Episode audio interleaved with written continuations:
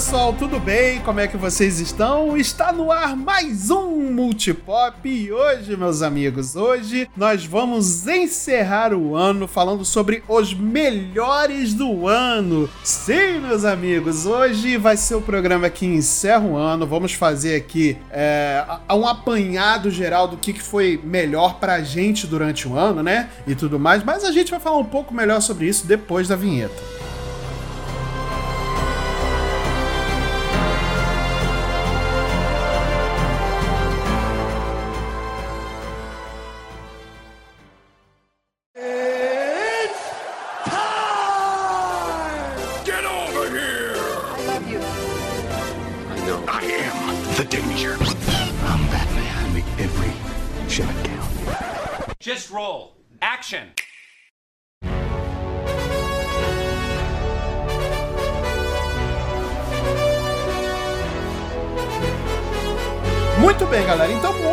A gente poder falar aqui sobre esse tema, eu estou aqui com a bancada mais espetacularmente linda e a melhor bancada do Multipop, não só do ano de 2022, mas dos anos de 2023, 2024 e assim subsequentemente, e os anteriores também, tá? Então, é, é, vamos, vamos, vamos botar aqui nesse ponto, tá legal? É, é, a barra é sempre lá em cima.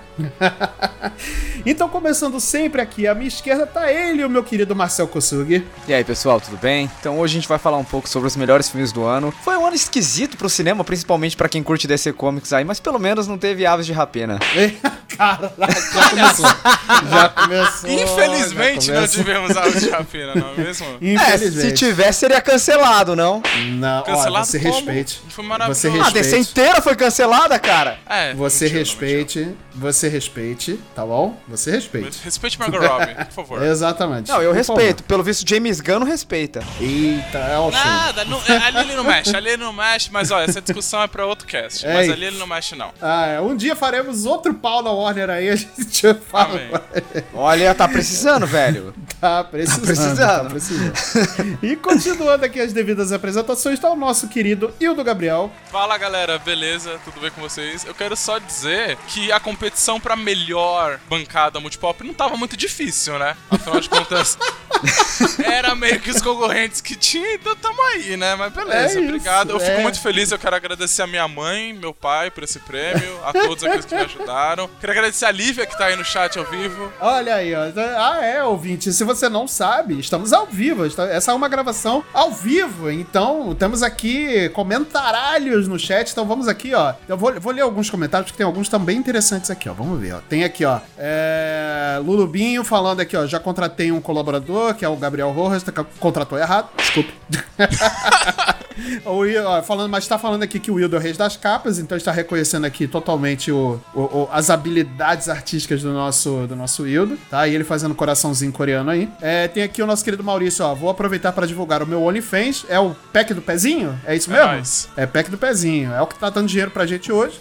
Inclusive, é sustentamos o multipop. É brincadeira.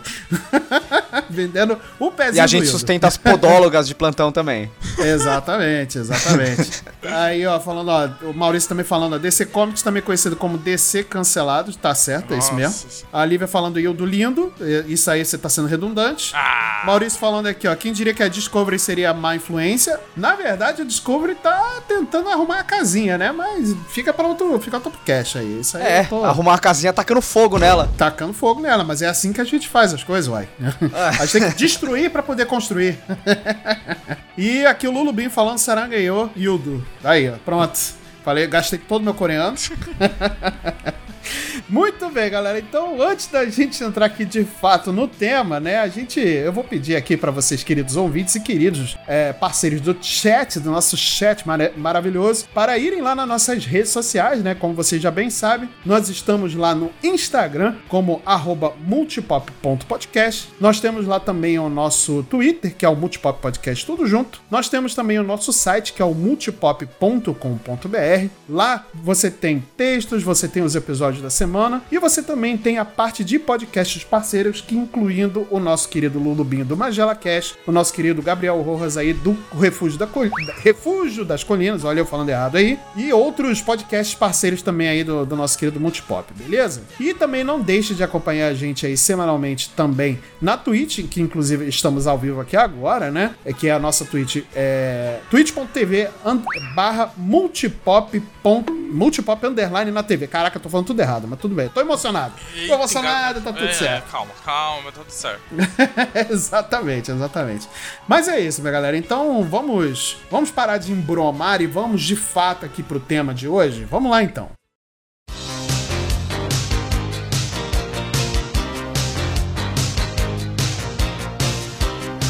Muito bem, galera. Então vamos para o nosso último cast do ano. Então vamos aqui fazer o, o eleger e elencar aqui, já que o, o, episódio passado a gente falou dos esquecidos do churrasco, né? Hoje a gente vai falar dos melhores de 2022, a premiação aqui do Multipop, né? Dos melhores de 2022, essa premiação que é mais reconhecida do que o The Game Awards e o Oscar juntos. Eu falo mesmo. Uh, vamos lá, vamos aqui na primeira categoria. Acho que o primeiro bloco a gente pode falar sobre os melhores jogos jogos de 2022, né? Já que é um tema aí em voga, né? Que acabou de ter uma premiação polêmica, né? Digamos, alguns diriam, né? Que é o The Game Awards. Então, vamos aqui elencar quais são os melhores jogos, na nossa opinião, que a gente jogou aí. E aí vale tudo. O jogo AAA, triple indie e tudo mais. Então, eu vou começar aqui com o nosso querido Hildo. Qual foi o melhor jogo para você de 2022? Ah, eu vou falar aquele que é o melhor mundo aberto que já foi feito na história do mundo aberto. Tô com medo, hein? Não estou falando de Other Rings, estou falando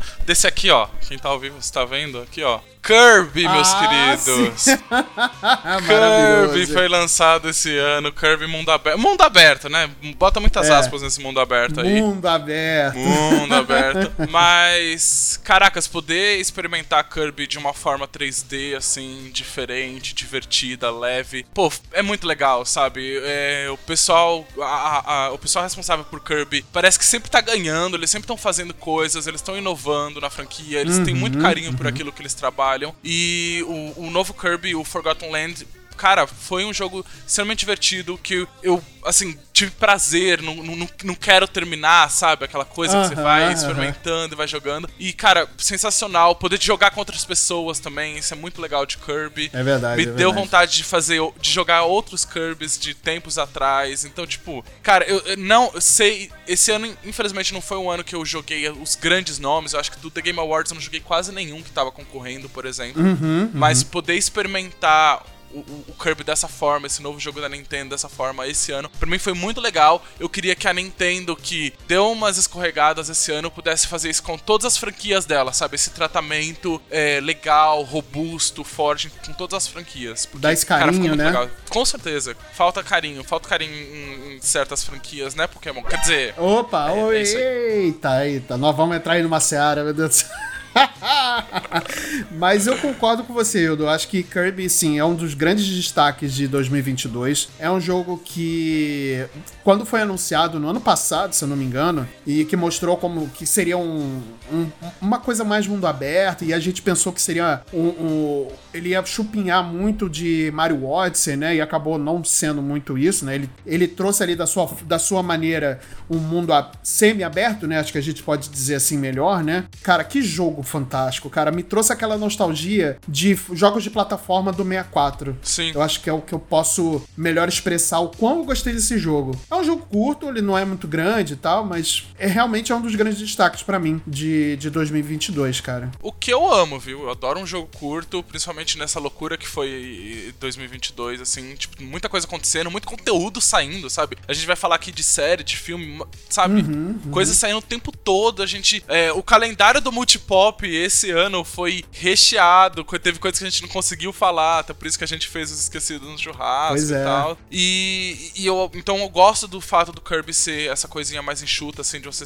tá, terminar ele numa sentada, tipo, ou tranquilo. Uhum, e, uhum. E, e, como eu disse, traz novidade, traz ar fresco, né, pro, pro jogo. Então, Sim. pra mim valeu isso a pena. É importante. Valeu a pena demais. E você, Marcel, concorda com a escolha do, do, do? Ah, eu acho que é a cara do Wildo, cara. É, Kirby, é, ele é uma franquia que há muito tempo não tem o vislumbre que ele deveria ter, sabe? Eu sempre achei o conceito do Kirby muito similar ao do Mega Man, esse lance de você pegar e absorver os poderes dos seus inimigos e tal. E mas eu também nunca fui um grande fã do personagem, ainda mais porque na locadora que eu alugava meus jogos não tinha nenhum Kirby disponível quando eu tinha Super Nintendo, né? E aí depois que a gente vai ficando mais velho, pelo menos eu acabei me focando mais nas franquias que eu conhecia, por, ainda mais porque os jogos da Nintendo, principalmente os originais, eles não são baratos. Então, para ser muito sincero, eu tive muito pouco contato com a franquia Kirby como um todo. Uhum. É, eu entendo que, é, tipo, o novo jogo ele traz uma proposta nova, interessante, mas eu, eu não tenho muito a acrescentar porque eu não joguei nada da franquia Kirby. Então, eu, apesar de eu achar que o critério de escolha do Wildo para filmes no geral é meio duvidoso, para jogos ele costuma acertar.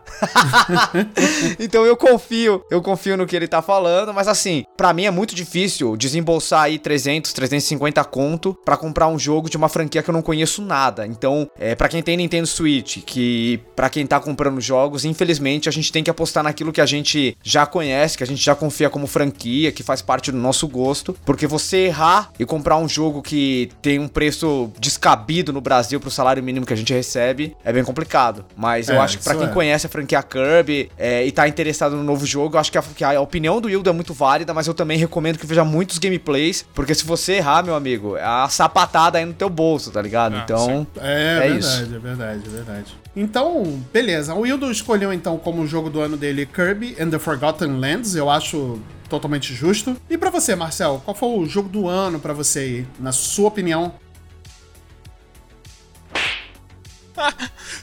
Depende, né? Quando a gente. Quando, com, quando combina com a nossa, aí vale muito. É, quando, é, de, cair, convém, é de cair vale o cu da bunda, hein, mano? Caralho.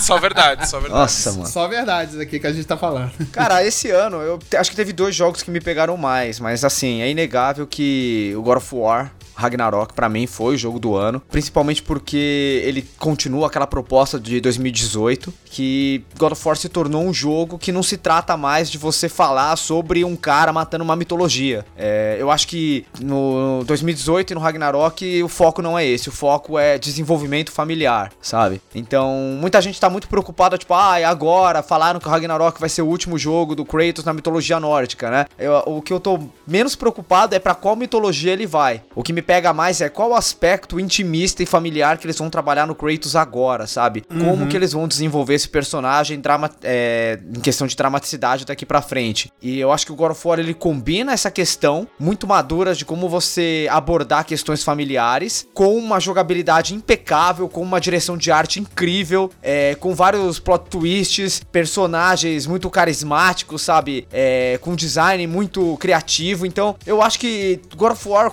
no geral, ele é o jogo que mais me pegou, sabe? Ele é um jogo que consegue pegar e conciliar todos esses aspectos de maneira magistral e, tipo, você sai da experiência sentindo que alguma coisa em você mudou. Eu acho que arte é isso, né? Uhum, o, uhum. Os melhores filmes não são necessariamente aqueles que são tecnicamente impecáveis, mas são aqueles que te comunicam com você a ponto de mudar a sua percepção de mundo depois que você consome aquele conteúdo. E eu acho que God of War ele consegue fazer isso muito bem e, cara, para mim ele é tá no hall aí dos melhores jogos já lançados. Eu não digo nem dessa geração, eu não digo nem exclusivos do PlayStation. Eu acho que ele é um uhum. dos melhores jogos história, já né? feitos né? da história. E o PlayStation 4 ele foi muito feliz porque dentro dos, da sua biblioteca ele realmente tem alguns dos melhores exemplos do que a indústria do videogame pode fazer é, quando ele encara o, o, o, jogo não só como um produto, mas como uma obra de arte, sabe? Sim, e, verdade. E o verdade. outro aí que, que eu citaria é o Sifu, né? Eu não sei se vai dar tempo de falar mais sobre ele, mas não, ele é um é, jogo fala, indie que. Fala aí, fala aí, não tem problema não. Ele é um jogo indie que saiu no começo do ano, aí ele tem a, a ideia de se apropriar da cultura, principalmente dos filmes de Kung Fu Exploitation dos anos 70, né? Sim. Tanto que ele sim, faz referência sim. a vários filmes asiáticos não só de Kung Fu, ele pega muito de Kill Bill, ele pega de Old Boy, sabe? Eles reproduzem a cena do corredor dentro do jogo, mas muito mais do que isso, é, eles falam sobre o que, do que se trata o Kung Fu, uhum, sabe? Uhum. É, dentro do nosso estilo, a gente, no, no, estilo que eu pratico, né, que é o Ferrock Pai, eles chamam de Sanfa, que é você trazer o, o Kung Fu pra dentro do seu cotidiano, do, do, jeito que você trata as pessoas, que você enxerga a vida. E o Sifu, ele tenta trazer esse conceito do Kung Fu pra dentro de um jogo. Então ele vai trabalhar com elementos de medicina chinesa, chinesa. É que você. É um jogo bem enxuto, que nem o Wildo falou, né? No caso do Kirby. O Sifu é um jogo que você consegue fechar aí, tipo, em uma tarde, se você se dedicar. Uhum, mas é, ele exige mais de você se você quiser se aprofundar na história, nas mecânicas e tal. São só cinco fases e cada uma delas é inspirado num elemento da medicina chinesa. Então Maneiro, ele vai. maneiro. Ele vai é, imergir na cultura do Kung Fu, na cultura não só chinesa, né? Na cultura asiática como um todo. E é um jogo que, tipo, nossa, cara, ele fez com que eu me dedicasse muito. Ele tem uma estética muito bonita. Se eu não me engano, são os mesmos desenvolvedores que fizeram. É, um, tem- como que é Absolution, Ab- Abtalon, não lembro do jogo. É um jogo de mundo aberto de artes marciais também, que todos os personagens usam máscara e tal. Ah, sim, sim, é, sim. eu não vou lembrar o eu nome não desse vou lembrar jogo, o nome, cara. mas eu tô ligado qual é, eu tô ligado qual é. Ou se for uma evolução natural dele, ele consegue ser muito melhor. Eu realmente recomendo. Absolver. Absolver. Absolver. O nome do jogo Isso. é Absolver. Tava quase lá. Ah, quase lá. É verdade, é verdade. E, e na, na real, o Sifu ele é uma ele é uma coisa muito mais contida, né? E ele é uma experiência única nesse ponto, né? Porque eu não joguei muito, eu não joguei Sifu ainda, mas eu vi muito conteúdo sobre o, sobre o jogo porque me despertou muito interesse. É, até porque eu tava querendo pegar o jogo já, né, e tudo mais, porque é beat'em up, então é, ele, ele tá dentro da, da categoria de beat'em up, né? Ele não necessariamente é um beat'em up raiz, assim, né? Ele tem lá a sua, a sua própria fórmula. E, cara, ele parece ser uma experiência menor, mas não é porque ela é menor que ela parece ser me- menos grandiosa. Ao contrário de God of War. O God of War ele é uma experiência ampla, o Ragnarok, né? Tanto o 2018 quanto o Ragnarok, né? Mas especificamente falando do Ragnarok, que é a escolha do Marcel, o God of War ele é uma experiência grande e grandiosa pra caramba, né? Então dá pra você fazer coisas grandes grandes e pequenas e que elas sejam tão memoráveis quanto, né? O negócio é a questão realmente ser bem feito. E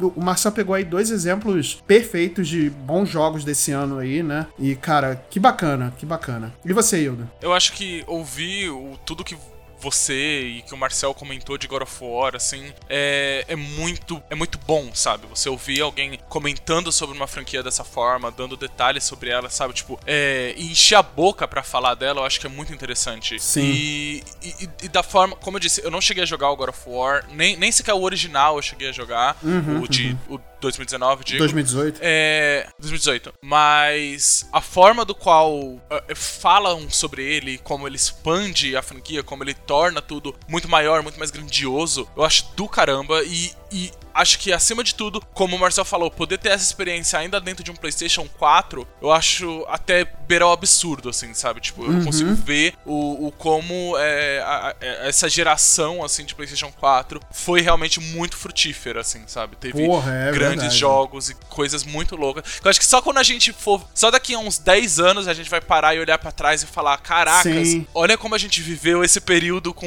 É verdade. com, com tantos bons jogos. Não só no PS4, mas no Xbox, no, no Sim, Switch. sim, é sim, uma, sim. Foi uma parada com muito. com jogos incríveis, de verdade. Eu concordo. Eu acho concordo. que talvez seja uma geração que seja um marco, né? Que vai separar o videogame como entretenimento e da arte em si, sabe? Porque realmente a- a- os jogos que têm essa, esse lance mais focado na narrativa, eles dominaram todos os exclusivos da Sony, acabaram se espalhando também pros Triple A's. E o- a experiência de você jogar videogame hoje em dia não é só sobre mecânica. Que quando a gente volta lá atrás, o videogame era sobre isso. Era você mexer a navinha e atirar no- nos monstros tipo Space Invaders, ou mecânica simples como Pac-Man, sabe?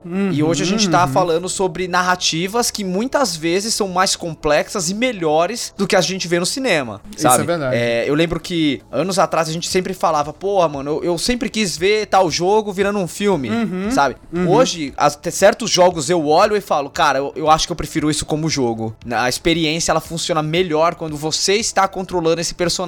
Sim. Entende? Sim, porque se torna uma coisa muito pessoal, né? É. Porque é você que tá vivendo aquela aventura, né? Então é, é- é- é interessante. Eu penso que algum, algumas boas histórias, boas histórias do cinema, eu gostaria de, ser- de ver transformada em jogos, porque eu gostaria de encarnar aquele personagem e viver naquele universo. Então eu acho que o videogame ele se tornou uma mídia que não precisa de adaptação mais. Claro que existem boas adaptações de vários jogos, a gente falou um pouco sobre isso, né? Mas é, hoje o videogame ele não precisa se- é, se, se pautar numa adaptação cinematográfica, ele consegue funcionar muito bem por si só. É verdade, é verdade. Bom, eu vou falar então aqui a minha. Os meu, o, o, o, que, o que eu considerei o jogo do ano. Todo mundo sabe que para mim o jogo do ano, na, de fato, foi Elden Ring. Mas temos um cast gravado sobre Elden Ring. Eu falei bastante sobre isso no episódio que falamos sobre o The Game Awards. E eu não vou me alongar falando mais uma vez sobre, sobre Elden Ring, que eu acho que todo mundo concorda que para mim foi o meu jogo do ano, né? Então eu vou trazer para mim o que foi um outro grande destaque, que a gente não tem cast, que é, por exemplo, e que não foi mencionado pelos meus colegas aqui também, que é Xenoblade Chronicles 3, cara, que é a continuação dessa grande franquia da Nintendo, que é uma franquia que entrou no panteão de grandes jogos da, da Nintendo, a gente pode dizer, né? Tanto que foi indicado a jogo do ano, óbvio que não, for, não fosse levar, talvez em outra circunstância levasse, mas Xenoblade é um jogo incrível. Aliás, a saga Xenoblade Chronicles são jogos fantásticos, são jogos fantásticos, uma história muito bacana, com um sistema de RPG bem, bem montado, sabe? A, a, a, o sistema deles é, é diferente de, é, do que a gente está acostumado, porque não é um, um RPG de turno e não é um RPG de ação. Ele mistura muita coisa, né? O primeiro Xenoblade Chronicles, ele é um sistema mais complexo, né? De fato, né? Porque ali você tem que tomar algumas decisões e os, os a, a própria interface não era tão amigável e tudo mais. Agora, nesse, então, é, se tornou uma coisa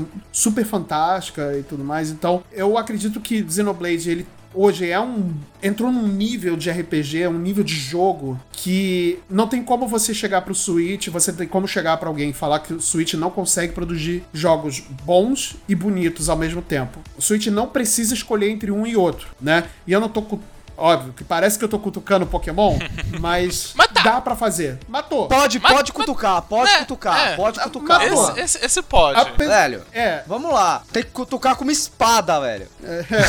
Apesar de todo mundo... Ah, não, espada e escudo já foi. Agora é só é. Scarlet Valley. Já foi. Agora tá, é moto. Você... você... cutuca com... com... Nossa, mano. Da moto. É, Mano, exatamente. tem que cutucar aqueles bagulho que dá choque, mano. É isso. Pra ver se reage essa porra. Na minha frente, só Deus e minha roda. Nossa. E aí, apesar de eu ter gostado muito de Pokémon Scarlet Violet, eu não posso deixar de reconhecer que tem seus problemas. É o jogo que eu mais joguei no Switch esse ano, tirando o Pokémon Legends Arceus, mas eu sei reconhecer que ele tem seus grandes problemas e, e a Nintendo precisa tomar no, na tarraqueta por conta disso, mas enfim, não é essa a questão. A gente já teve uma puta discussão nisso no grupo, inclusive, falando sobre isso. A gente ficou um dia inteiro falando sobre isso. Mas é, Xenoblade, realmente, para mim, dá, é a mostra de que a Nintendo, e principalmente esses, esses estúdios que pertencem à Nintendo, como a Monolith, quando quer entregar um jogo bonito e acessível e complexo e incrível, com uma história incrível, ela consegue. Se você pegar o Xenoblade, o Xenoblade é um jogo incrível.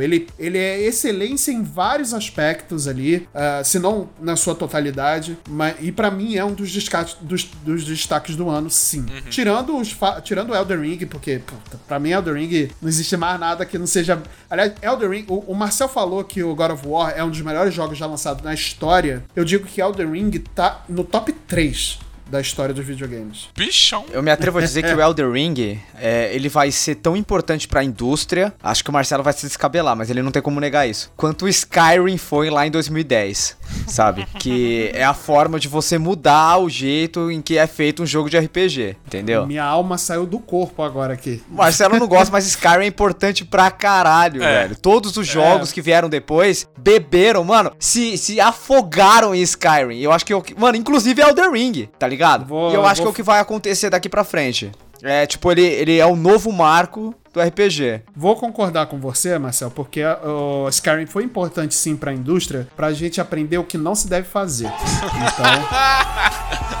Olha, eu queria deixar, Ai, eu queria deixar aqui, ó, pro pessoal que tá no chat, pros nossos ouvintes, é, eu queria clamar para vocês falarem pro Marcelo pra gente gravar um cast de Skyrim. Podemos. Assim, ele é obrigado a jogar o jogo e mudar essa opinião que não, não, não, é completamente errada. Ele tem todo o direito de estar errado, né, gente? Não vou me submeter a isso. Não vou me submeter a isso. Não vou, não vou dar esse gostinho pra você. Podemos gravar. Eu lanço um desafio. Podemos gravar. Eu lanço um desafio. Você joga Skyrim ah. e eu jogo algum jogo da From Software ou Pokémon recente aí que você sabe que eu tô...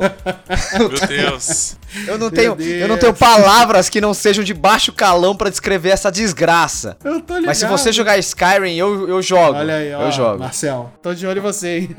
Vai ter que jogar, Marcelo. É, tô, tô sentindo que eu fui, que eu fui chinchado aqui. Só, só dando dois centavos pra Xenoblade, é, Aham. eu acho muito curioso hoje em dia ele ser essa franquia tão importante pra Nintendo e tal, e até pros jogos em geral, sendo que uma vez no passado, quando ela foi lançada no Wii, a Nintendo não queria nem trazer ela pro ocidente, né? É. Teve todo aquele projeto de que os fãs no ocidente pediram pra trazer o jogo. Sim, né? Não sim. só ele, mas tinha também o Pandora Tower e o Lost, Lost, Lost alguma sim, coisa. Sim, sim, E, e aí hoje ele tá aí bombando no Switch, tá na terceira, no terceiro jogo já, tipo, meu Deus, Com a DLC virou já programado, inclusive. Nossa, teve a DLC do 2 que foi um negócio gigantesco também, né? Sim, Parece que sim, adicionou muito conteúdo, inclusive. Cara, o Xenoblade é um jogo incrível. Ele tá com muito conteúdo pra sair. Aliás, a, a Nintendo sabe fazer RPG quando quer, cara. Então, e, e RPG fora do padrão, né? Por exemplo, RPG tático com Fire Emblem, que pepita de ouro total. E, um- e esse RPG mais é, RTS, né? Talvez, né? De, de resposta mais rápida ali, que é o Xenoblade, cara. E é fantástico, é fantástico. É, eu, eu quero que mais pessoas joguem Xenoblade, então por isso que eu estou falando dele. Por eu não falei de Bayonetta, porque seria muito, seria muito óbvio falar de Bayonetta, porque Bayonetta pra mim, coração total. Mas é, Xenoblade eu acho que merece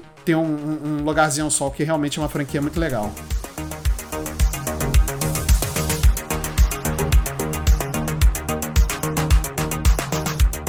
Bem, galera. Então, a, a gente falou agora dos melhores jogos, né, de 2022. Vamos agora falar sobre os melhores filmes de 2022. Esse eu sei que é, tem uma lista aí que, que é, me- é polêmico, é polêmico, né? Porque, inclusive, é, na data da gravação aqui, um pouco, na semana da gravação desse, desse episódio, é, saiu os indicados do Globo de Globo de Ouro e, meu amigo, gritaria e dedo no cu, hein? Caraca, Globo de Ouro, pau no cu do caralho. Mas é isso aí. É. Vamos- É, mano.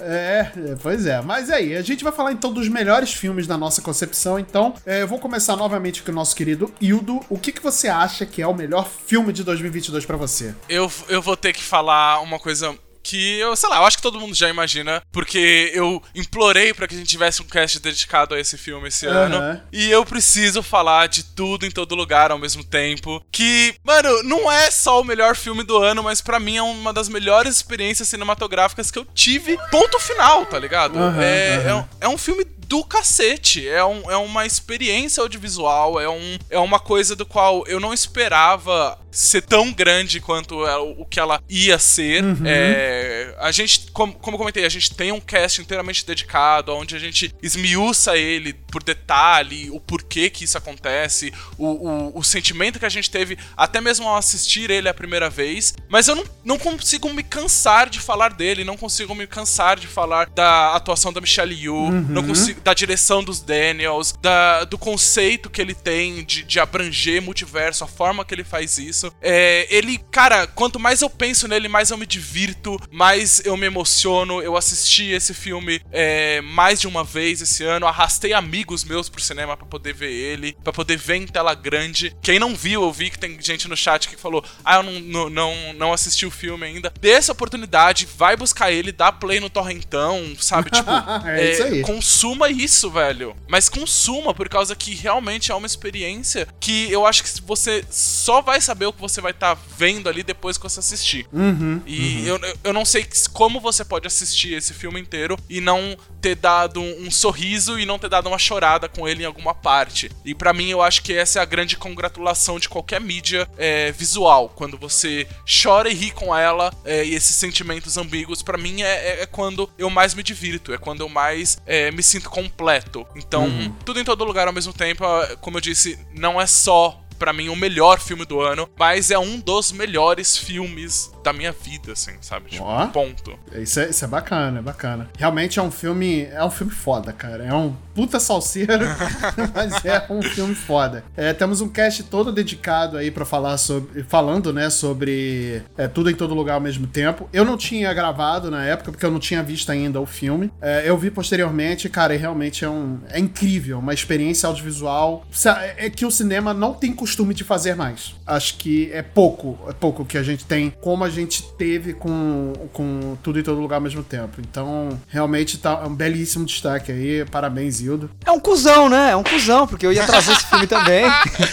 Ah, meu querido, quando ele falou Hilda, eu falei, ah, pronto. Ah, essa eu roubei. É um cuzão, é um cuzão. Assim, sobre esse filme, eu sou obrigado a concordar. Infelizmente, me dói, tá ligado? Eu tenho, eu sinto dores de barriga, mas eu concordo que Hilda é um filmaço, sabe? Agora é uma opinião que a gente aceita do Marcel. É, exatamente. Essa, essa, essa tá um correta. filmaço. Eu acho que ele é um filme. Ele é um, um exemplo de filme que fala sobre minorias, né? Ele é pautado, é todo embasado sobre a experiência de uma mulher asiática imigrante que vai para os Estados Unidos e que tem um choque cultural. É uma coisa que a gente debate no cast também, que é esse lance de é, por que tantas produções asiáticas se focam tanto nesse embate geracional que a gente tem dentro das famílias, sabe? Tipo, dos descendentes que nascem em um determinado local, a sensação de não lugar que todos nós temos, sabe? O, o- tudo em todo lugar ao mesmo tempo, ele aborda isso é, de uma maneira muito bem humorada. Ele aborda questões não só é, inerentes à etnia amarela, mas ele também traz algumas questões LGBTs por conta da filha da, da personagem da Michelle Yeoh também, que traz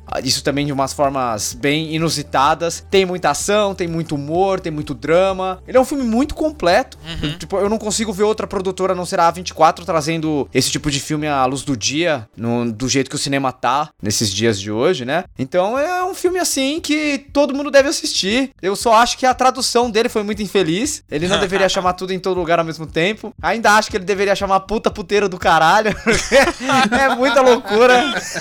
É muito, é muito. Esse sim é um verdadeiro multiverso da loucura. Nossa, sim. Nossa, velho. É, e eu acho que isso ainda, comentando sobre multiverso, depois de ter vindo de Doutor Estranho, poder receber esse filme assim, É. caraca, sério. é, mano, dá que- um, que- dá um, né? Nossa. Não, e, e- e também um, um- me- eu fico muito feliz em poder ver uma experiência que é tão louca e surtada como tudo em todo lugar, sendo é, ovacionada por públicos mais tradicionais, né? O, o- o Marcelo comentou, a gente tá vindo aí do Golden Globes, do qual ele recebeu em diversas indicações. O Critics' Choice Awards, ele também foi o filme com maior indicações de- desse ano. É, tô na minha torcida dele pro Oscar, pra mim ele tinha, tem sim que tá como um dos melhores filmes do Oscar. A Michelle Yeoh tem que ganhar como melhor atriz, velho. Puta que pariu, sabe? Já Então- demorou pra essa mulher ganhar um Oscar, cara. muito, muito. E eu acho que ela poder ganhar com esse filme é uma cereja no bolo, assim. Então, tipo, eu fico feliz também que a mídia tradicional tá olhando pra esse filme surtado, pra esse filme que parece ser super pipoca,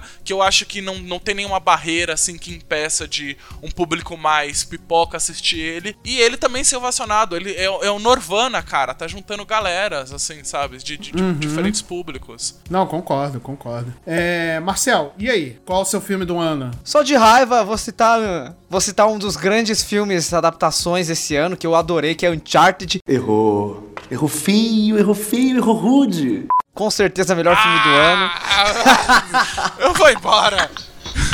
Eu vou embora Marcel, porcaria. Marcel, porra, Ai, Marcel, caraca. Mentira, mentira.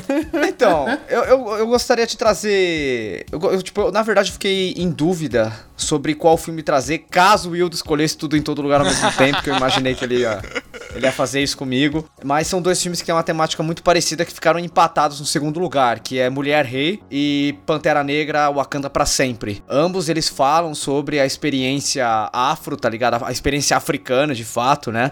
É, eles tratam nações africanas como impérios pro- é, em papéis de protagonismo. O Pantera Negra, ele faz isso no universo fantástico da Marvel, que, porra, chegou num ponto que a gente tá tipo o Senhor dos Anéis. Na Marvel tem tudo, né? Tem é, cidade maia submersa, tem cidade ah, é, afrofuturista, tem é, cidade mística chinesa, tem Asgard, que é alienígenas do passado. Então, tipo, virou loucura, sabe? E mesmo assim, Pantera Negra, ele consegue trazer frescor e debater um- um- questões políticas muito próximas da nossa realidade, apesar da Marvel ter se afastado tanto do que a gente entende como real. o universo deles está tão distante do que era o Homem de Ferro 1, que pautava a sua trama dentro da guerra do Iraque, da, do, do, do do comércio de armas no Oriente Médio, sabe? Aquilo era muito real, sabe? Era muito próximo daquilo que a gente vivia. E agora a gente tá lidando com, tipo, multiverso e alienígenas roxos que detonam metade da população. Então, a, a Marvel, ela saiu um pouco do controle. É difícil você, às vezes, puxar pra realidade, mas Pantera Negra consegue fazer muito bem isso e trabalhar essa questão de representatividade e como a branquitude, como os colonizadores se farturam, né? Se, se esbaldam na riqueza, enquanto as minorias brigam entre si. Minorias essas representadas em Wakanda, com os, como os negros, e em Talocan, como os latinos. Então eu acho ele um filme muito importante, talvez o mais importante do ano pra gente, que se diz geek, que gosta de cultura pop. E eu queria também citar Mulher Rei, que traz esse aspecto também de você centralizar a figura dos africanos como protagonistas. Então eu gosto muito desses dois filmes. Eu acho que a gente tem que trabalhar mais nisso aí. Trazer contos. A gente já tem um monte de filmes sobre Grécia, Roma, sobre Viking, é, sobre Idade Média, sabe? Então eu quero ver mais cultura africana, eu quero ver mais cultura asiática invadindo Hollywood e fazendo bons trabalhos. Não só na comunidade geek, mas também, tipo, no, no cinema como um todo. Então, eu acho que esses dois filmes aí são os que eu mais gostei e espero que eles sejam os primeiros da, de uma fila que, que seja enorme, que a gente veja muito mais estreando aí no- nos próximos anos em Hollywood. Nossa, eu concordo 100%. A gente já bebeu muito dessa cultura branca padrão, assim, e acho que toda vez que a gente vê uma coisa que foge um pouco disso, os nossos olhos dão uma brilhada, assim, né? Então, É. acho que Pantera Negra é isso, o Mulher Rei ainda não, não tive a oportunidade de assistir, mas ouvi só coisas boas sobre o filme também, e acho que cada vez mais a gente indo nessas entranhas, assim, achando coisas novas e diferentes pra gente consumir. É, eu, a gente tem um cast todo falando sobre Pantera Negra, né? Então não vou me estender muito falando sobre o filme, né? Eu gosto bastante também. De fato, ele é um dos destaques do ano pra mim. Mas eu quero muito ver sobre Mulher Rei. E, eu, aliás, eu quero muito que tenha mais produções assim, sabe? Que tragam mais culturas, que não sejam só cultura europeia, que seja só cultura americana, né? Que tragam culturas é, de diferentes, né? É, a gente tem, a gente é invadido a todo momento, né? Por coisas é, absurdas, americanas, europeias e tudo mais, e a gente quase não vê cultura africana, por exemplo. A gente não vê quase cultura, a, a nossa própria, né? A nossa cultura brasileira, a nossa cultura sul-americana, né? A cultura da América Central também, que é riquíssima, né? É, e a- e eu queria mais produções dessa forma. Então acho que Mulher Rei é, é um filme muito importante. Mas é isso. Hildo já deu a opinião dele, Marcel a dele, então eu vou falar o meu. Na verdade, eu tenho dois destaques. Na verdade, eu tenho três. Só que um a gente já tem Você cast. tá parecendo Luca. É, É, só dizer então, isso. Um a gente já tem cast, que é o The Batman, né? Então a gente já falou sobre. A gente falou bastante sobre esse filme, né? É, para mim é o melhor filme de 2022, na minha opinião, obviamente, né? Aí a gente pode concordar ou não. Mas eu tenho dois destaques. Um que eu vou me aprofundar um pouco mais e o outro que eu vou falar por cima. O que eu vou falar por cima é o Peso do Talento. Que é um filme do Nicolas Cage, que é um filme de comédia do Nicolas Cage. Eu tô falando sério, esse filme é incrível. Esse filme é muito bacana. Cara, quem não assistiu. É tipo, quero ser John Malkovich, só que com o Nicolas Cage. Só que com o Nicolas Cage. Cara, é o Nicolas Cage sem amarras e sem. Ele interpreta ele mesmo. Tem o Pedro Pascal no filme, então qualquer filme que tenha Pedro Pascal tem. tem é, é, é, né? não é? Então, cara, eu gosto muito. Olha, você, Marcel, você pare. Você respeite a instituição do Pedro Pascal. Kingsman 2 é terrível, irmão. É terrível, cara. Nossa, eu tinha esquecido que ele tá nele. Nossa, Mulher Maravilha 1984 também é muito Mas questionável. ele tá mano. ótimo. Mas ele tá ótimo. Mas ele tá incrível. ótimo. Ele tá, mas o filme, ele é tá incrível. ruim, então Então também não é assim, ah, Pedro Pascal tá é maravilhoso. Game of Thrones acabou malzão, hein? Ele tava lá, cara. Mas ele tava na parte boa. Ele tava na parte boa.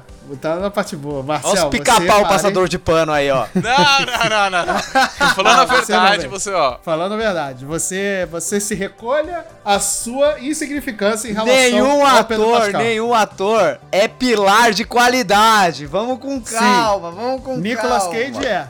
Nicolas Cage é. Ah, eu vou te passar. Eu vou te passar um filme dele chamado Apocalipse pra você ver que maravilha. É maneiríssimo também. é mas terrível, irmão. É terrível. Essa, essa batalha você perdeu, Marcel. Desculpa. Filme Ai, gospel, mano. Filme... Deixa o cara, deixa o cara, deixa o cara. Mas esse peso do talento, ele. Eu não vou me aprofundar muito nesse assunto, é, mas o, o peso do talento ele é um filme que traz o Nicolas Cage interpretando ele mesmo. É um filme que não se leva, não faz questão de levar a sério nada. E é um filme muito, muito legal, muito divertido. Ele é um cinema pipoca raiz, assim, que você sai com um sorriso no rosto. Então, de fato, vai assistir aí esse O Peso do Talento. E o filme que eu vou me aprofundar um pouco mais é Top Gun Maverick, que eu achei que seria outro filme de propaganda militar americano e é um filme divertido pra caramba. Tudo bem, ele é um pouco no começo, mas é, ele foge muito do que foi o primeiro filme. O primeiro filme Top Gun, ele realmente é uma propaganda militarista americana, né? É, é um filme legal de ação e tal, mas esse ele não foca tanto nisso e ele, se, e ele foca mais na parte da ação, na parte que diverte o público, que é a, a escola de caça, né? Que são os pilotos tentando é, pilotar caças antigos ali para uma ameaça e tal, não sei o que. Então ele pega, é um filme de pipoca mesmo para você entrar no cinema, ver aquele show de aviões, é, o show do Tom Cruise também, que tá fantástico no filme, ele andando de moto, Take My Breath Away, então assim, tem tudo nesse filme, tem tudo. É bacana demais, é um filme super pipoca, super divertido. Eu fui ver com baixa expectativa e saí maravilhado do cinema, e todo mundo com quem eu converso em relação a esse filme concordo que é um dos melhores filmes de 2022, sim. N não é o petardo, do, não é o, a maior uh, coisa que o cinema já produziu na sua história, mas é um filme extremamente divertido que cumpre com seu papel. E muito bem, inclusive. É um filme muito bacana. Eu não sei se vocês já viram esse filme. Eu vi no cinema, inclusive, eu acho que a experiência de ver ele no cinema é, é diferente. Eleva, né? A parada. É. Eu vou te falar que eu não tava esperando nada desse filme, ainda mais porque eu acho Nada, o primeiro nada, Top nada, Gun uma bosta, tá ligado? Eu gosto muito de filme dos anos 80, mas Top Gun não tá nem no meu top 10, tá ligado? Mas, cara, se a gente for listar todos os o revival que teve de franquias dos anos 80, mano, Top Gun, tipo, tá, tá no topo. É impressionante como esse filme é bom, cara. E ele não precisa do filme anterior. Não precisa. Então, se vocês não- nunca assistiram Top Gun, não, não se pauta no filme antigo, tá ligado? Não, não tenha preconceito, vai ver esse filme, porque ele é muito bom. Ele é cinema de verdade, tem efeito prático pra caralho, sabe? Sim. Ele não é uma propaganda ideológica, ele é muito autoconsciente do que ele é. Mas se você assistiu, se você gosta dos filmes, ainda sendo uma puta homenagem a todo mundo que curtiu a franquia, sabe? Então. Também acho, também é, acho. Esse filme calou minha boca, eu não tava esperando nada e, tipo, não prometeu nada e entregou tudo, velho. Top Gun mandou bem Sim, pra caralho. Sim. É aquele é o tipo de filme que você vai ver no cinema porque não tem não tem absolutamente mais nada no cinema passando e aí você vai com essa expectativa do tipo, porra, só vou porque, né, ah, ingresso tá barato numa segunda-feira de tarde, entendeu? E aí você sai com um filme fantástico que é Top Gun Maverick. Ele é o filme contrário, porque geralmente, tipo, rola esse revival porque eles se aproveitam de um nome de uma franquia estabelecida pra dar um up num filme novo, sabe? Uhum. E Top Gun eu acho que funcionou de uma forma oposta, porque esse filme é muito, muito melhor do que a marca dele, sabe? Então muita gente pode ter deixado de assistir porque chama Top Gun, É. porque não gosta do filme antigo. Exato, Mas esse filme ele tá exato. em outro, outro patamar, cara. Eu, eu não, não assisti, eu não assisti esse filme e é exatamente o que o Marcel comentou. É, eu não consigo ver graça no, no, no Top Gun original, desculpa quem gosta e tal. Uhum, eu acho um filme qualquer coisa e quando falaram, ah, Top Gun Maverick, eu falei, eu não, eu não vou, não vou, o cinema tá caríssimo, não vou gastar meu dinheiro com, esse, com vendo isso. É, de fato, E- de fato. E é muito louco, porque eu até então não, ainda não assisti o filme, mas é, a gente fez a gravação do Esquecidos no Churrasco e a Kate trouxe o, o Top Gun, né? Sim, e, sim, sim. E eu acho que a- a- ver isso da boca da Kate, por exemplo, foi um impacto muito tipo. É, Caracas, verdade. mano, eu É preciso ver diferente. esse filme, tá ligado? Porque, É diferente, porque a, é a- diferente. a gente sabe os perfis aqui que a gente tem no Multipop e tal. E, hum, Marcelo, te amo, você sabe que você tá no Sei, meu coração. eu sei, Mas eu você sei. é o cara do filme dos anos 80, é o Sou, cara do filme sou. Pipocão. Pior que eu sabe, sou, esse filme pior ganhar o eu seu sou. coração não, não, não, não é tão difícil. Agora ver ela falando, não, é um dos melhores filmes do ano e a gente devia ter falado dele no Multipop. Eu falei, porra, não, peraí. É, então eu tô guardando um momentinho. acredito que nesse descanso aí de final de ano eu devo pegar ele pra assistir, porque, mano, não, não tá dando, tá todo mundo falando. O filme tá concorrendo aí Globo de Ouro e deve entrar até em Oscar, então, sei lá, né? Acho que vou ter que ver. Pois é, pois é. Então, cara, eu, eu, achei, eu achei incrível o efeito que foi o Top Gun pro cinema, até pra você trazer a galera de volta pro cinema, porque a gente ainda tá vindo de resquício de pandemia, né? É, não acabou ainda, apesar de, né, tá uma coisa já tá um pouco mais. é, a gente tá começando a voltar. Não ao que era, porque nunca vai ser o que era, mas a gente tá começando a ter uma vida mais ativa fora de casa, né? Ver Top Gun trazendo essa galera pro cinema, com um cinema de pipoca mesmo, sem precisar de você pensar e ver 500 mil filmes da Marvel, e ver 300 Batmans e não sei o quê, e você trazer esse filme que sem pretensão nenhuma e divertido, é, é muito bom. Isso é cinema. Eu queria pegar o gancho do, do Top Gun e falar de outro filme que também revitaliza uma franquia antiga. Uhum. É, ele traz um filme recente e, tipo, foi uma das melhores coisas do ano também, que foi o Prey, que ele é uma, verdade, um prequel é. do, da série Predador, Uhum. protagonizado por uma mulher indígena. O filme inteiro é falado na língua indígena, ele tem essa opção. Esse filme cara, é foda. Que é foda. filmaço, velho. Filmaço. Tem muita gente que questionou se ele seria, tipo, o melhor desde o primeiro Predador. Eu não sou tão saudosista assim, eu consigo filtrar muito bem. Eu acho Prey melhor do que o Predador 1. E é uma franquia que eu gosto pra caralho, cara. Eu gosto muito de Predador e muito de Terminator. E, tipo, Prey pra mim virou top 1. É bom pra caralho, sabe? É, eu acho que se eu, se eu for apontar um, um defeito do filme, talvez seria tipo, ah, poderiam ter feito em efeitos práticos muita coisa, sabe? Mas eu acho um filme muito, muito bom. Assim.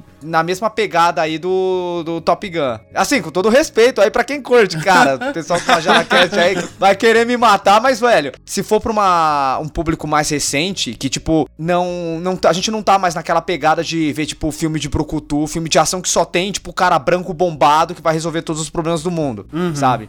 Então, tipo, o público mudou. Eu acho que o, o Wildo falar que Top Gun foi impactante ouvir da boca da Kate, eu acho que o Prey ele acaba fazendo essa mesma coisa. Ele consegue pegar a fórmula do Predador e atrair um público que não necessariamente curte os Brucutus dos anos 80. Ele atualiza muito bem. Tá de parabéns. É, O Prey consegue fazer o que Prometheus não fez e não cumpriu.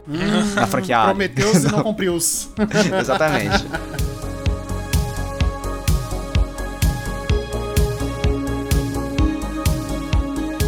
bem, galera. Então vamos aqui para o próximo bloco, né? Que são o bloco de séries, meus amigos. Aqui são as melhores séries de 2022 e eu vou começar novamente aqui com o meu querido Hildo, que ele vai roubar, obviamente.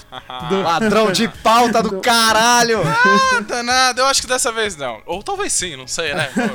Pô. Hildo, qual é a melhor série de 2022 pra você? Olha, eu queria muito chegar aqui e falar que a melhor série de 2022 foi uma série israelense desconhecida que três pessoas viram Aham. e eu poder ganhar o meu selinho na carteirinha cult, sabe? Na minha carteirinha de, de All Recebi Stars pelo verde. correio um All-Star. É, um All-Star verde, né? Isso, eu queria muito, Você comprou muito seu All-Star mesmo. verde aí? Você comprou? Tem Ah, seu eu tô, eu tô com o meu? All-Star azul ainda, então é Ah, mais ou tá menos bom, ali. tá bom.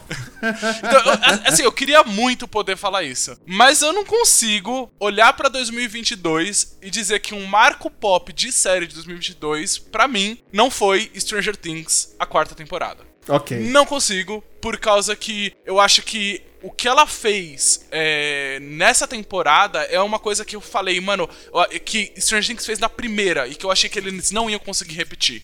Que é levar a galera pra debater, que é levar a galera pra conversar, que é colocar música que a gente não. Mano, tem galera que nunca ouviu falar. Eu, pelo menos, não, conhe- não- não conhecia a música. E olha que eu conhecia Kate Bush, mamãe, mamãe adorava, tem músicas muito boas. Só que essa específica dela eu não conhecia. E conseguir trazer ela pra top 1 na Billboard, conseguir desenterrar a mulher, que a mulher tava escondida, vivendo lá, e tal qual Bjork no meio do, do mato lá, e não falava com ninguém há anos.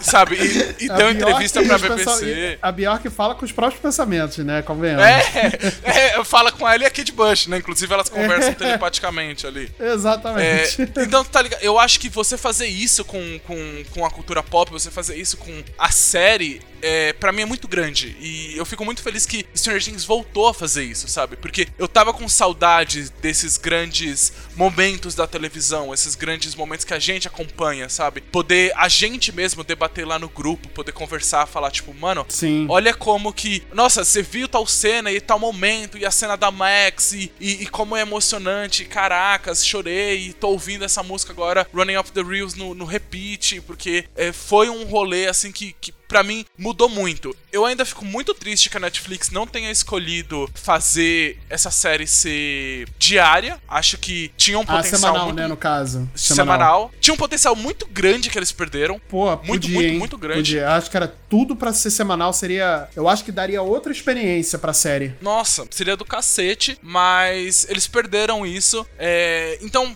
pra mim, como eu disse, eu não acho que Stranger Things tenha sido sequer a melhor série. Eu acho que isso é uma coisa até engraçada, de- é, legal de se comentar. É, eu, eu tenho uma opinião formada de que os melhores do ano, eles devem ir pra aqueles que mudam o status quo, mudam a cultura pop, que eles entram nas entranhas populares é, e- e- e- e transformam elas. É, e Então, e eu acho que Stranger Things faz isso, tá ligado? Eu não acho que nem foi a minha série favorita, não, não foi o melhor roteiro, não foi, assim, sabe, primoroso em tudo, não foi arte All Stars verde, mas, sabe, modificou, modificou a forma que eu assisti, modificou a forma que várias pessoas assistiram. Então, pra mim poder chegar aqui nos melhores do ano e não falar que Stranger Things foi uma foi pra mim a série do ano é balela, tá ligado? Cara, é... Stranger Things, a quarta temporada, eles realmente começaram a trazer minha atenção de volta pra franquia, né? Porque eu achei a terceira temporada muito fraquinha, eu não curti tanto assim. É, Falaram aí no chat que Stranger Things é meio repetitivo, eu concordo. Eu acho que, tipo, a segunda e a terceira temporada eles não sabiam exatamente o que fazer, então meio que foram reciclando ideias, sabe? Mas, assim, é, eu acho que a quarta temporada ela consegue tomar um fôlego novo, mas eu ainda acho que eles deram uma exagerada, sabe? Eu acredito que todos os esforços da Netflix foi pra produzir Stranger Things, não foi uma série, pra mim. Na verdade, tipo, foi uma sequência, tipo, de oito filmes, porque cada episódio tinha mais de duas horas, era um longa-metragem cada episódio, sabe? E, e, novamente, foi uma coisa É que a gente último, tava... então, né? A gente tava discutindo nos bastidores. Pra mim, é tipo meio inadmissível você ter tipo uma série séries tão longas assim, obras audiovisuais com uma com um tempo muito longo e ainda assim você ter personagens subdesenvolvidos. E Stranger Things infelizmente consegue fazer isso. Você tipo tem episódios de duas horas em que tem momentos que você fica cansado, cara, que é, você tá vendo o desenvolvimento de um personagem que você não se importa e outros personagens que você queria ver melhor desenvolvidos não são. E é o que rola aqui em Stranger Things e é, é assim, é uma série que pra mim tem problemas, tecnicamente impecável, é. Tem orçamento de filme, tem tratamento de filme. É, eu, eu me atrevo a dizer que Stranger Things, em questão técnica, é melhor que Thor e Amor e Trovão. É, é melhor que Doutor Estranho Multiverso da Loucura. Os efeitos são mais bem acabados, tá ligado? É, o roteiro é mais bem amarrado, sabe? Eu, eu acredito que o tratamento foi melhor do que qualquer série da Marvel que a gente teve na Disney Plus esse ano. Mas, a- é, apesar de ser essa questão técnica, eu não colocaria ela em primeiro lugar, porque, novamente. É, eu vou dar um spoiler aqui, eu não sei se spoilers de Stranger Things estão liberados, né? Mas. A gente gravou um episódio falando, né? Então, tá É. lá, tem spoiler também. Então... Eu acho que uma das coisas que me incomoda mais das repetições que Stranger Things promove, eles apresentarem um personagem cativante e matarem, em vez de matar um personagem mais antigo que já não tem mais relevância, não tem mais peso. Eles fizeram isso com o Ed nessa temporada e, putz, eu achei um, um desperdício assim inacreditável, cara, porque ele se tornou muito mais interessante que o Mike, por exemplo, que ninguém se importa, sabe? Então, é, é isso. Eu acho que tem problemas Stranger Things, mas tecnicamente é impecável. É, mudou a forma que a gente encara séries. Sim, tipo, ressuscitou a carreira musical de uma galera aí, sabe? Porra, com certeza. Trouxe Metallica pra um novo público que, tipo, Tinha- é, deixou de ser banda de tiozão em 2022. Deixou. Então tem seu Caraca. mérito, acho que faz sentido, mas assim, não, não é essa que eu vou citar. Parar pra pensar que hoje, em 2022, tem gente que não conhecia Metallica. Faz a gente dar uma dorzinha no ciático aqui que fica meio, meio, meio bizarro, né? Mas tem, Caraca. cara. Eu acho que isso é uma discussão mais, mais longa, mas assim, não, a geração nova não conhecer Metallica tá tudo bem. Porque tem, tem muito cara aí que curte rock, que se diz roqueiro caralho a 4, que falou tanta abobrinha nos últimos anos, que queimou o filme de todo, todo um gênero, tá ligado? Então, Ah, tipo, diga- o- eu ah, acho que. ah, ah, desculpa, É. perdão. É. Tá, Lobão, saca? Lobão, Lo- mas o Lobão já vem falando merda há muito tempo. Há muito tempo. Esse aí Não, já é e, um tipo, de falar merda. Aconteceu que, tipo, muitos fãs do Metallica, muitos fãs antigos do Metallica, ficaram falando que, ah, os fãs que conheceram Metallica pelo Stranger Things não eram dignos de ouvir Metallica. Ah, vai tomar no cu, Ah, né, velho? irmão, Sabe? porra, o próprio Deus, Metallica isso veio aqui- a público pra, pra galera parar com esse comportamento e a gente que gosta de rock sabe que isso é normal. Esse tipo de comportamento tem que morrer, sabe? Sim. Então é, é isso que eu tenho a dizer. aí. É por isso que tem muita gente que não conhece Metallica. A culpa, muitas vezes, é dos próprios fãs de Metallica que ficam menosprezando fãs novos aí que conhecem a banda de outra forma. Uhum. Pois é, Sim. pois é. É isso. Marcel, qual a melhor série pra você de 2022? Então, eu fiquei na dúvida, porque eu não sabia se era pra gente pegar e falar de uma temporada de uma série que já existe, que a gente gostou mais, ou se a gente trouxe, deveria trazer uma série nova, né? Não, pode ser o que você achou melhor. Pode ser temporada que tem estreado esse ano, ou uma série nova, enfim, o que você achar melhor. Não, porque esse ano a gente teve, assim, bons exemplos de séries que tiveram temporadas maravilhosas, sabe? Eu acho que Sim, é The verdade, isso é Boys verdade. seria uma delas. The Boys teve uma excelente temporada. Puta, The Boy- terceira temporada de The Boys é muito boa. Mano, é, é muito, muito boa. Muito Mas eu não boa, quero citar, tipo, a- essa questão técnica que nem o Wildo trouxe. Eu queria realmente pegar uma parada mais coração dessa vez, né? É, que eu acho que com Pantera Negra eu fiz a mesma coisa. Não, não, não foi uma citação técnica. Então eu queria trazer que, tipo, a série que mais me divertiu esse ano foi Cobra Kai, tá ligado? Ah, Essa quinta temporada de Cobra Kai me divertiu pra caralho. Eu sei, eu sei, é malhação com arte marcial, tá ligado? Eu tô ligado, mano. Mas olha, quem olha pro Cobra Kai e pensa, caralho, como pode, né? Tipo, não tem polícia nesse lugar, o pessoal resolve tudo com karatê.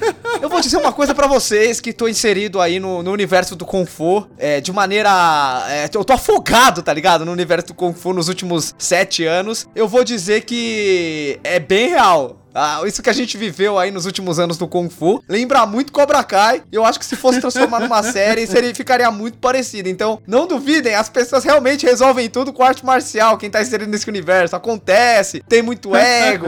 De vez em quando surge uns Terry Silver por aí, tá ligado? é, Eita, então, caraca. Cobra Kai, Cobra Kai me diverte demais. É, ele consegue, eu acho que ele consegue ser melhor do que Karate Kid também foi. Ele, ele consegue dar uma evoluída na personalidade de todo mundo que foi apresentado lá atrás. Também pudera, né? Tipo, você tem mais episódios, mais tempo de tela. Eles não fazem mais do que obrigação. Mas eu gosto demais aí do, do que eles fizeram. E se for pra trazer uma série nova, por incrível que pareça, eu queria citar aí, entre todos os grandes figurões que tinham esse ano, tipo Anéis de Poder, Game of Thrones, é, é, é, isso, Anéis de Poder, A Casa do Dragão. É, eu gostei muito de Vandinha, cara. Eu achei uma série também divertidaça. Gosto muito da família Adams. Gosto muito a- da crítica social que a família Adams faz, né? Pra, muita gente não sabe que, na verdade, é uma alegoria a uma família católica latina, né? Porque nos Estados Unidos é um, é um país inerentemente protestante, então eles enxergam os latinos de uma forma assim, meio suspeita, né? Porque os católicos,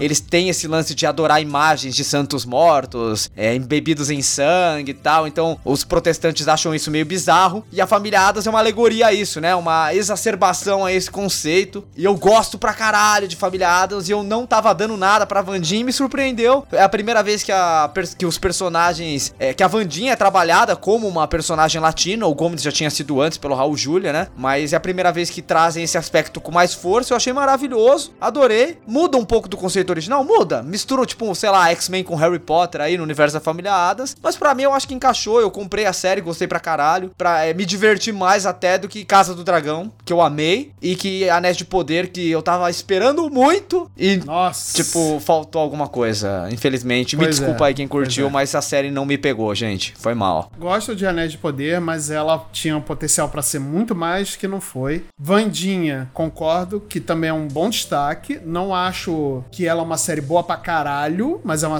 uma boa série. É uma boa série. É divertida. Obviamente, ela não é uma série pra gente, né? Ela tem um público definido ali. E pra quem é muito viúvo de Harry Potter, né? Quem gosta desses, eh, desse mundo ali, Harry Potter e Malhação e tal, essas coisas, quem gosta é, é um, é muito viúvo disso, vai curtir bastante. Não tô dizendo que é o caso do Marcel, mas se a carapuça servir também, é isso aí. Não, eu gosto. Eu, eu- eu gosto de Harry Potter. Vandinha é isso, é tipo, é uma obra muito boa feita por uma pessoa que não é transfóbica, tá ligado? Sim, sim.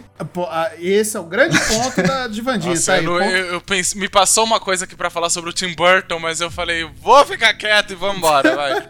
O Tim Burton tem uma. Vandinha não é dele. Vandinha não é dele. Mas- Vandinha não é dele. Vandinha é dele. Quer dizer, Não, não, ele- a ele é produtor, Vandinha né, é mas-. A série é Não, não, ele produtor, dirigiu. É, é produtor. ele A série dirigiu, funciona sem ele, dá pra tirar ele da, da jogada, tá, bom, ligado? É, Que- concordo, Dá, concordo, dá. concordo, concordo. Não E precisa ter ele envolvido ali. Não, Não, precisava. não, não, precisava. concordo. Não Mas, precisava mesmo. né, Tem já- gente mais competente pra tem, fazer isso. Tem, tem. Né? É, Hildo, eu só tô um pouco decepcionado com você, que você nem sequer citou Heartstoppers ou Chuck, Eu que tem uma excelente segunda isso. temporada. Mas eu, eu- mas eu tava esperando pra comentar o dois, dois extras, mas ninguém deixou, inferno. Começaram a Vai, de Cobra Kai. Igor, vai lá. Comenta aí os seus extras, por favor. eu preciso falar de, de Heartstoppers, que, como o Marcel comentou, é uma série que, caracas, é muito boa, tá ligado? É muito fofa, é muito coração quentinho, é um momento. Se você quer uma coisa pra abstrair da- das coisas horríveis que o mundo é, tá ligado? Dá uma chance pra Heartstopper, ela é super curta, é super fofa, é, é- é incrível. É,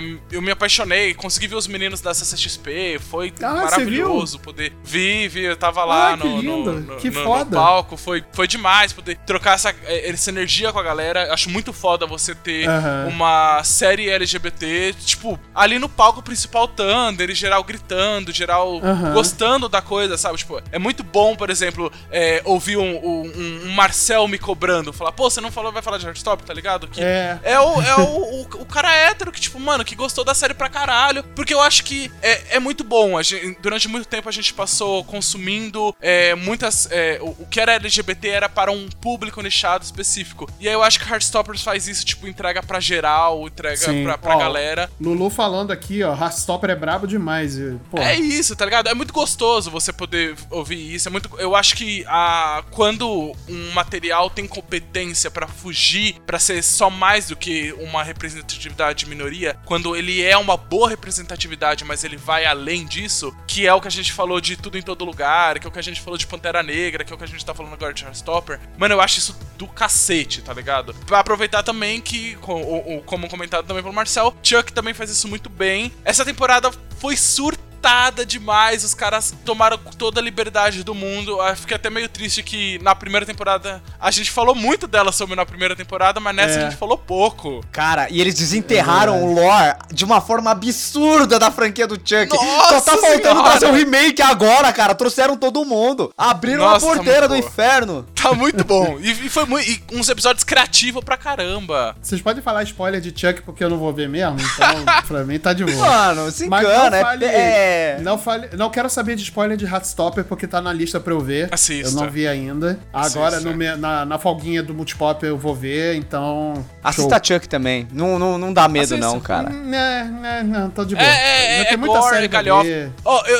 eu- assim, a- o episódio, o Marcel vai saber, o episódio da Tiffany é uma grande homenagem a... Caralho, a a- Tiffany voltou. voltou. e- Voltou e tem um voltou episódio. Glenda, voltou todo mundo, cara. Nossa, é muito Caralho, maluco. É, é, ó, aí, ó, o pessoal do Magela tá correto. Chuck tem tudo pra ser ruim, mas é bom pra caralho, porque eles fazem com o coração, velho. O meu desafio é eles inserirem o Chuck do remake, que foi dublado pelo Mark Hamill, nessa franquia e ficar bom. Nossa Senhora. Porque eu acho que é possível. Eu acho eu possível. acho que é possível, cara. Eu acho que eles fazem, se eles quiserem, eles fazem. Chuck, Do Chuck é jeito que vocês surtado. falam que é loucura, meu amigo, é capaz, É de, loucura. capaz de dar certo pra caralho, né? Ah, ah, é, como é que se diz? É os, os, os multi, multiverso do Chuck aí, olha aí. É, é. Ó, eu só vou dizer uma coisa. Chuck bombado. Eu ri tanto quando isso apareceu, mas tanto que, assim, sério, meu namorado teve que pausar a série porque eu não consegui. Eu tava.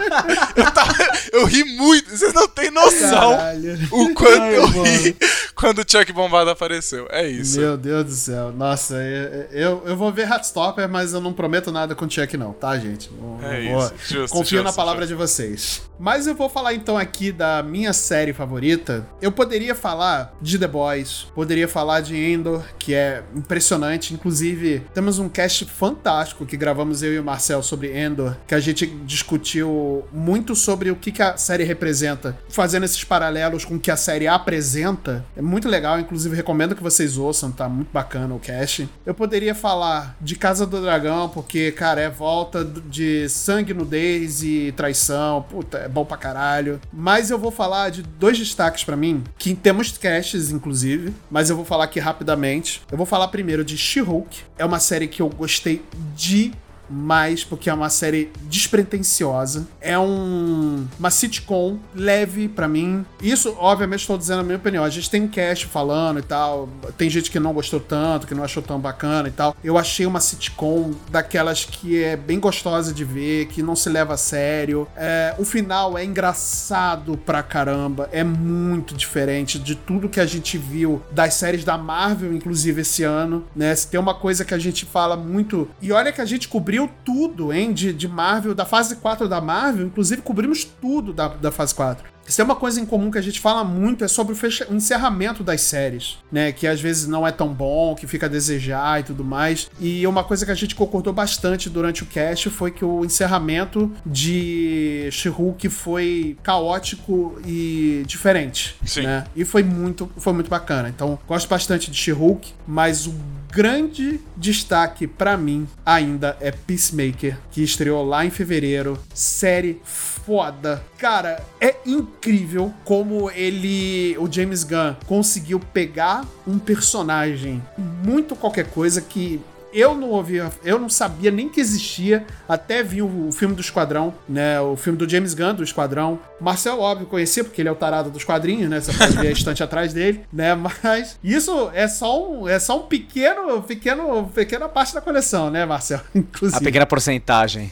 É, exatamente. Mas, cara, Peacemaker é uma série incrível incrível como ele conseguiu trabalhar ali um personagem totalmente desconhecido que veio de um filme que deu bastante é, foi bastante elogiado até, né? Não teve tanto. É, não teve tanta audiência, não teve tanto público no cinema. Foi bem elogiado. E, cara, que série incrível, cara. Que série incrível de ação. Ele pega conceitos de, de, de, de filmes de Brucutu e traz ali pro, pro, pra uma série totalmente despretensiosa. Ele discute masculinidade tóxica, ele discute é, principalmente a questão do supremacia, de supremacia branca, de racismo e como isso tá muito muito em voga nos Estados Unidos, né? Desde que o, o, o Trump ele tinha assumido o poder e o, a tentativa de invasão ao Capitólio é um movimento uhum. crescente, infelizmente, nos Estados Unidos e ele traz essa discussão também e tudo de uma forma engraçada, leve, leve, né? né? Peronomute, mas cara, é incrível, Peacemaker para mim ainda é a melhor série que tem em 2022. A gente fez um cast falando sobre Peacemaker lá no, no começo do ano. Cara, é incrível. Que série foda, que série foda. Para mim ainda é uma das melhores coisas que eu vi esse ano, de fato. Eu acho que tudo que a gente comentou naquele cast de Peacemaker ainda é extremamente válido. A forma do qual eu acho que James Gunn consegue entregar nessa série a, a comédia do qual ele é conhecido, mas eu acho que ali ele tá mais refinado. Eu acho que quando a gente fala de Esquadrão Suicida, ainda tem tem umas piadas de piroca aqui e outra ali que eu não, não, não, não, não, me cai muito bem, mas ah, eu acho que. ainda mesmo... funciona pra caralho. pra mim funciona bastante. Eu, eu acho beleza. Ah, pra caralho. pra caralho. Ai, meu Deus. Eu acho que eu tô, mas eu tô com o Marcelo que... nessa, mano. Mas eu acho que o Peacemaker, ele faz. É, ele melhora tudo, assim, sabe? Ele tá sim, tá alinhado sim, ali, sim. ele tá refinado. Eu acho que o, o Esquadrão Suicida, eu reassisti recentemente, fiquei tipo, cacete, que filme bom. Que filme mas bom. Peacemaker, inclusive eu tive até uma discussão com o Taylor esses dias, que participou lá do nosso cast de Pantera Negra, e a gente discutiu aí sobre Peacemaker um pouquinho, e eu acho que essa série traz pontos sobre é, a nossa vida, a nossa realidade, uma, de uma forma fantasiosa, que eu acho que traz umas discussões interessantes pra gente poder dar início a ela, sabe? Tipo, uhum, eu acho que ela uhum. talvez não seja a, a série definitiva para você falar sobre supremacismo branco nos Estados Unidos. Não, Afinal é, de contas, não é, não é para isso, mas ela dá um pontapé inicial é, muito interessante que assim que é, que é legal de se ver. Eu concordo, concordo muito com o Hildo, cara. Não é a série que vai aprofundar a discussão, mas ele dá um start pra gente discutir isso é, sobre a supremacia branca, porque realmente é um movimento que tá preocupante lá nos Estados Unidos, né? É, desde, dois, é, desde quando o Trump assumiu né, a presidência, é, até hoje, quando ele já, já tem dois anos que ele não foi reeleito, né? e ainda continua esse movimento aí, né, de, de de supremacistas brancos, né? De Make, a, Make America Great Again, é. enfim, né? Esses movimentos idiotas aí. É importante. É um, é um movimento muito perigoso, que a gente viu, inclusive, no Brasil acontecer também, com, com o Bolsonaro presidente, né? A gente viu muito, muitos movimentos de supremacia branca surgindo, né? Não só em, em questão de, de, fake news, mas também de violência, né? Então isso é muito uhum. preocupante, cara. Então a gente precisa real discutir isso. É, eu não digo nem que eles surgiram, eu digo que eles se sentiram validados o suficiente para sair das sombras, porque isso, isso, isso. Já, já era sabido por vários estudiosos da história das ciências sociais que o Brasil ele é construído em cima de uma máscara de cordialidade, mas a gente sabe que existe uma elite branca que ainda assim tenta manter vivos os valores racistas em que o nosso país foi construído. Afinal, tipo, to, é, toda a base, todo o alicerce da sociedade brasileira foi, foi construído em cima de sangue indígena indígena, tá ligado? E escravidão negra. Então, é. Mano, na moral, tipo, eu acho que o Peacemaker ele faz um trabalho muito bom em botar o dedo na ferida de uma forma muito sutil, sabe? Uhum. É, ele trabalha muito essa questão de masculinidade tóxica, de dificuldade da nossa geração em lidar com os homens das gerações passadas que eram muito focados nesse lance de impor a sua vontade por meio da força. É, isso uhum, alimentava uhum. vários movimentos racistas, homofóbicos e o caralho a quatro, né? Então não cabe nem a gente pegar e se estender em relação a isso. Mas eu acho que o Peacemaker ele faz isso muito bem. É, assim como o The Boss também faz, tá sim, tá ligado? Sim, sim, ele, sim. Ele verdade, trabalha verdade. esse aspecto da, da ascensão da extrema-direita, do, do, da fake news como a voz desses crápulas aí que saíram da, do, do bueiro, né? Do esgoto da política mundial. Mas a gente, a gente viu que a gente tá mais forte do que nos anos 20. O fascismo demorou muito menos para perder a voz. E aí, primeiro de janeiro tá trazendo um novo vislumbre para todos nós. Então, é uma luta que não tem fim. E assim, vai ser um período de reconstrução. Mas pelo menos a gente pode ter certeza que o Bolsonaro, a era dele acabou. Então, Finalmente. é isso. Finalmente. É nóis. É isso. é isso, ó. Faz o L não é de loud, hein?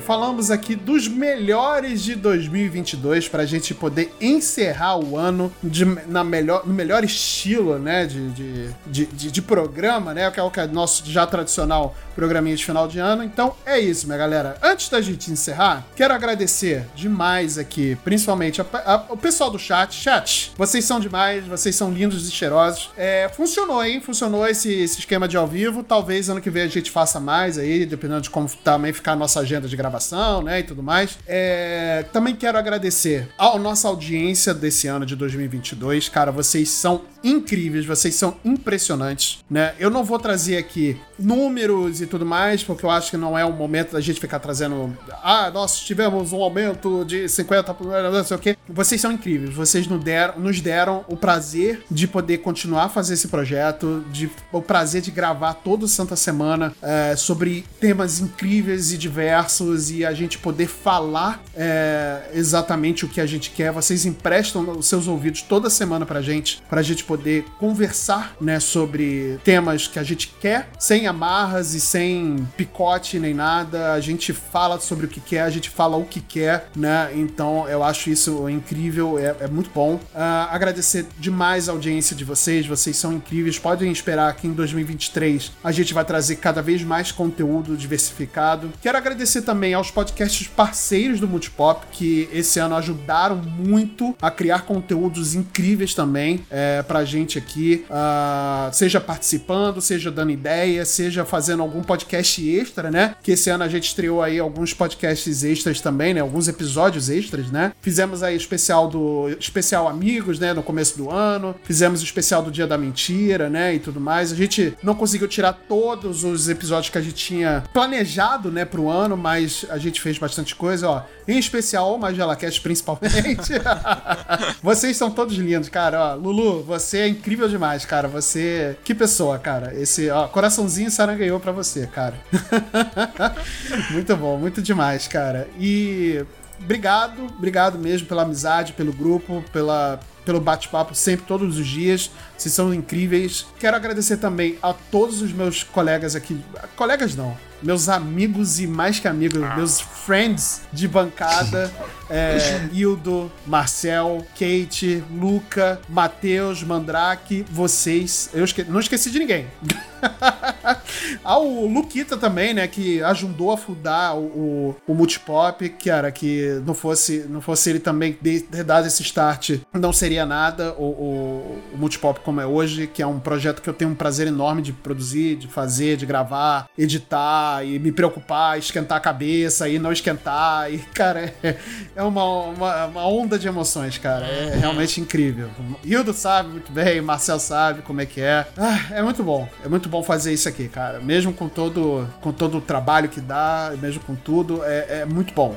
É, é um podcast que ele é 100% independente, a gente não é financiado por nada, só por nosso tempo mesmo. Obrigado meus amigos de bancada, vocês são incríveis, vocês deram ideias, temas, vocês editaram muito podcast esse ano. O Hildo editou, Kate, então, editou muito podcast. Matheus editou mais ainda. Eu consigo hoje conseguir. Eu consigo vislumbrar um futuro que eu consiga entregar cada vez mais para vocês é, o multipop sem me preocupar, né? Porque eu não sou eu não, eu não me considero chefe de nada, não sou o rei da cocada preta de porra nenhuma, cara. Eu sou tão dono quanto o Hildo, Marcel, todo mundo é. Então não sou, não sou nada, mas eu é que tô sempre ali tentando organizar, fazendo organizar a agenda, ver com, com gravação, convidado, mas todo mundo ajuda, todo mundo traz, todo mundo produz. Hildo trouxe ideias incríveis esse ano pro, pro, pro, pro podcast também. Marcel, eu sei que ele tá com os projetos também pra gente poder gravar outros temas aí que a gente já discutiu também. Então, é, a Kate também trouxe muito tema bacana para esse ano, né? Então foi, foi bem interessante. E é isso isso, minha gente. Agradecer demais a vocês, agradecer também a minha esposa pessoalmente, agora a minha parte. É, agradecer a Lívia, que, cara, sem ela, acho que eu já tinha largado de mão. É, foi um ano muito difícil, foi um ano muito difícil pessoalmente falando, mas é, acho que para todo mundo também foi, né? Foi, foi um ano que a gente teve eleições também, então, ano de incertezas, mas olha, no fim tudo deu certo. Né? Ganhamos. Né? Ganhamos, ganhamos. ganhamos. Isso que importa. E eu, eu, queria, eu queria deixar aqui o meu lobby, a minha campanha que eu vou fazer pro ano de 2023, que é a festa Multipop da Loucura, que a gente consiga juntar o Multipop inteiro e todos os parceiros aí, o Magela Cast, Enquadrinhados e todos os outros casts que estão aí Sim. orbitando e ajudando a gente sempre que eles podem, com temas, participações e tudo mais. Então, a gente podia fazer aí uma reunião monstra, ou numa BGS ou numa Comic Con, juntar toda essa galera aí e a gente ia ser muito. Ia, ia, ser muito mais legal que farofa da DK ou coisa similar. é isso. farofa do podcast, olha aí. É isso. Mano, farofa pop. Multipop, multipop da loucura. Tem que ser esse multipop o nome da festa. da loucura. Multipop Beleza. da loucura, olha aí. Preparar aqui a identidade visual da festa já. Olha aí, ó. Drildo é responsável por essa área aí. Mas é isso, gente. Muito obrigado, muito obrigado mesmo por tudo. Vocês são lindos demais. É, 2023 tá quase aí, é, tá quase batendo na porta. espero que vocês tenham bom, uma boa virada de ano, que vocês tenham um Natal, que vocês tenham um Natal feliz, tenham tido um Natal feliz, porque a, quando for ao ar no feed, esse podcast já tá, vai ter passado o Natal, né? Então, que vocês tenham tido um Natal muito bom. Para quem tá vendo ao vivo, que vocês tenham um Natal excelente, é, com muita saúde, com muita paz e com muito sucesso, que é isso que importa. Uh, um ano novo cheio de esperanças, que 2023 vai ser diferente. E é isso, minha galera. Muito obrigado. É só o que eu posso dizer. Muito obrigado.